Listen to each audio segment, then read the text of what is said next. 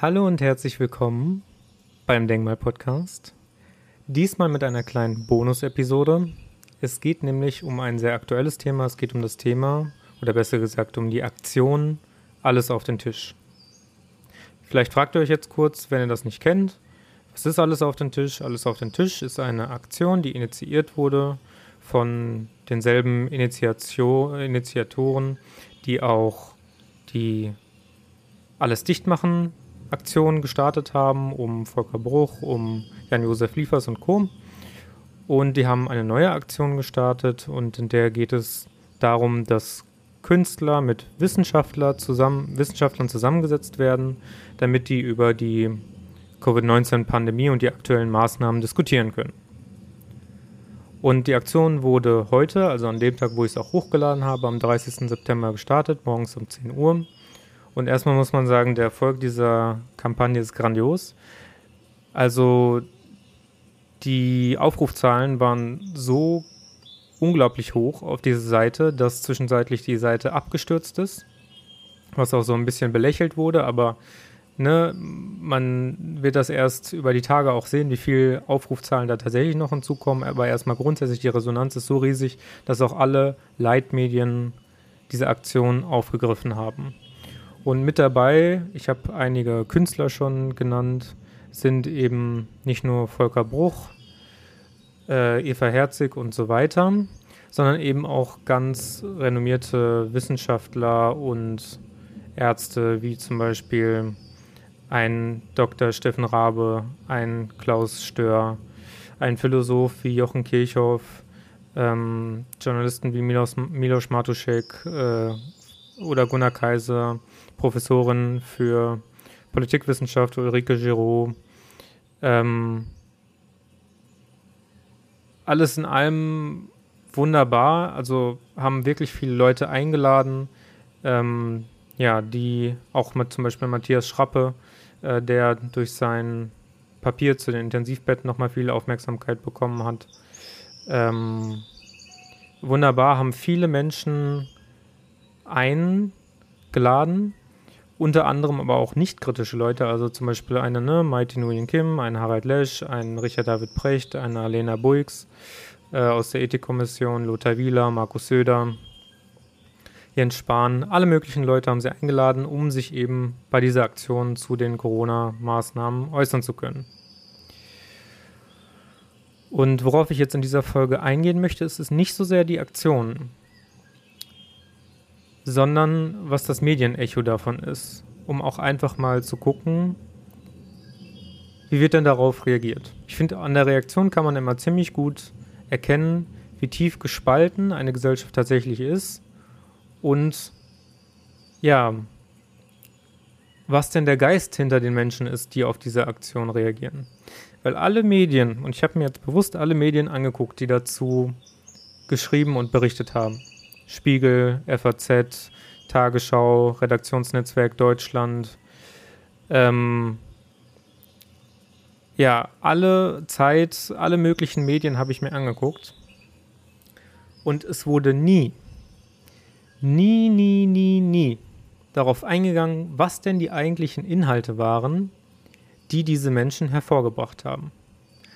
Es ging darum, wer das initiiert hat. Es ging darum, ähm, dass sie eine Nähe aufweisen wird ne, zu irgendwelchen Querdenkern und Verschwörungsideologen.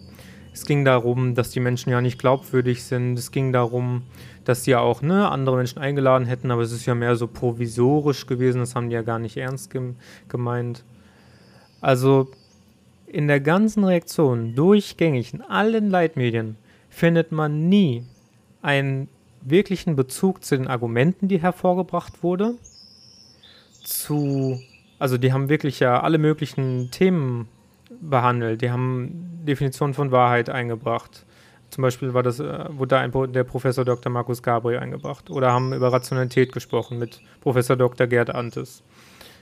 Ähm, sie haben über Demokratie und Demokratie und Verantwortung gesprochen mit Dr. Ulrike Giraud. Evidenzbasierte Medizin, Dr. Matthias Schrappe. Über Flatten the Curve, über soziale Ausmaße der Pandemie, über Schweden, über Corona-Angst, über kollektive Angststörungen, über Angst generell, über Angstkommunikation, über Risikobewertung, was eine Pandemie ist, über Immunität, über Covid-Therapien, über Spike-Proteine, über freie Impfentscheidungen, über Schutzimpfung für Kinder, über Impfpflicht generell und so weiter und so fort. Also ein riesiges Spektrum. Es sind über 50 Videos und es sind über 100 Künstler und Wissenschaftler die sich dazu geäußert haben. Und was machen diese Medien? Sie gehen nicht einmal auf die tatsächlich berechtigten Argumente ein, sondern sie diskriminieren, sie teilen, sie nehmen es nicht ernst, sie hören nicht zu. Sie haben anscheinend nicht das Verantwortungsbewusstsein, einfach mal da reinzugehen und die Bedenken und Sorgen dieser Menschen aufzufassen, sondern was sie machen, ist, sie diskreditieren sofort, sagen, ja, aber das ist ja eine False Balance, die Wissenschaft ist sich ja da so einig und deshalb muss man da ja gar nicht hinhören, die sind ja nur eine Mindermeinung. So. Also ganz zu schweigen davon, ne, dass jede wirkliche wissenschaftliche Revolution irgendwann mal eine Einzelmeinung war. Ja, blenden wir das mal aus. Was ist denn die eine Wahrheit? Was ist denn der eine Kurs? Jens Spahn selber hat immer gesagt, es gibt ja nicht die eine Wahrheit. Es gibt ja nicht diesen einen Kurs. Es geht darum abzuwägen. Aber jetzt plötzlich spricht man davon, dass diese Menschen, die ihre Bedenken äußern, also das heißt plötzlich ja schon seit längerem Ze äh, Zeit, auch seit äh, alles dicht machen, die können gar nicht richtig sein, die kann man nicht abwägen, weil es ja nur den einen Kurs gibt, den man fahren kann und nur mit dem kann man weitermachen. Ist das wirklich ernst gemeint? Gerade auch, wenn man ja schaut, wie viele verschiedene Menschen aus verschiedensten Fachbereichen wirklich interdisziplinär hier versuchen, Sorgen, berechtigte Sorgen einzubringen, dass man dann sagt, interessiert uns alles nicht, False Balance, kognitive Bias, äh, Bias oder was auch immer. Ist das berechtigt? Ist das korrekt? Ich persönlich empfinde das nicht so.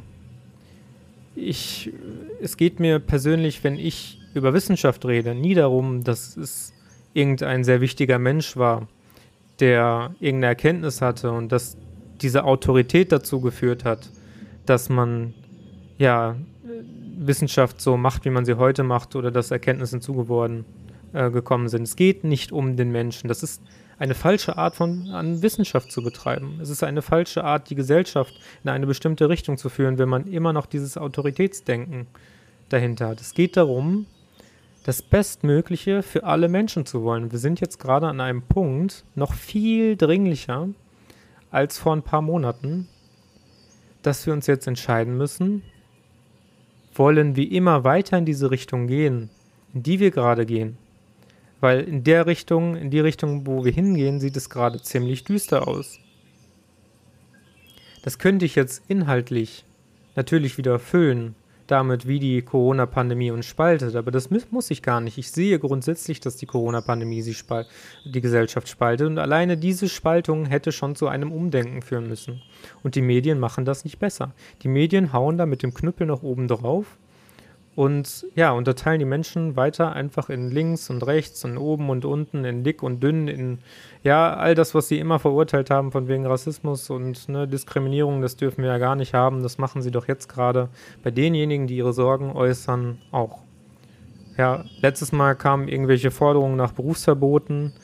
Diesmal kommen auch wieder ja, irgendwelche Menschen und kommentieren, hier schauen Sie mal Uni Bonn, die Professor Ulrike Giraud wurde von diesen Querdenkern interviewt, macht da mal was so. Also wo, wo leben wir denn? In welchem Land leben wir denn? Ja, haben wir nicht Meinungsfreiheit? Haben wir nicht Pressefreiheit? Ich bin nicht traurig oder enttäuscht darüber, das würde ich vielleicht gar nicht sagen in erster Linie. Ich, hab, ich hätte von Anfang an hätten die Initiatoren mich gefragt, was denkst du, ist die Reaktion darauf? Hätte ich gesagt, genau das. Sie werden nicht auf die Argumente eingehen, sie werden nicht die berechtigten Zweifel versuchen abzuwägen und irgendwie einzubinden. Man wird auch nichts hören von Gegenstimmen oder so. Politiker werden sich wahrscheinlich auch gar nicht darum kümmern, sondern was sie machen ist einfach, sie lassen ihre Hunde los und ne, reicht ja schon, wenn man ein Label irgendeinen Menschen gibt, dann braucht er ja nicht mehr angehört zu werden. Es interessiert ja dann auch gar nicht, wie viele positive Kommentare und Rückmeldungen die Initiatoren bekommen haben und wie viele Menschen genauso denken.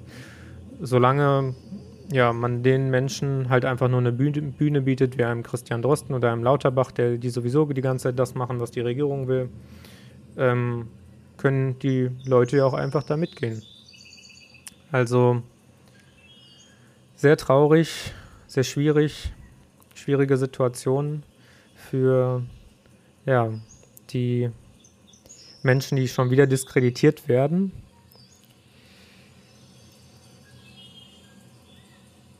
Ich wünsche mir einfach mal, und ich wollte auch nicht so lange Folge daraus machen, ich wollte einfach nur eine Bonusfolge ähm, in meinem Podcast anbringen. Ich wünsche mir einfach, dass du dir gerne einfach mal alle Argumente anhörst, gerne auch mit den Medienberichten vergleichst und dann schaust, wie viele Argumente davon wurden denn tatsächlich aufgegriffen und wie viel wurde da Autoritätsbashing betrieben.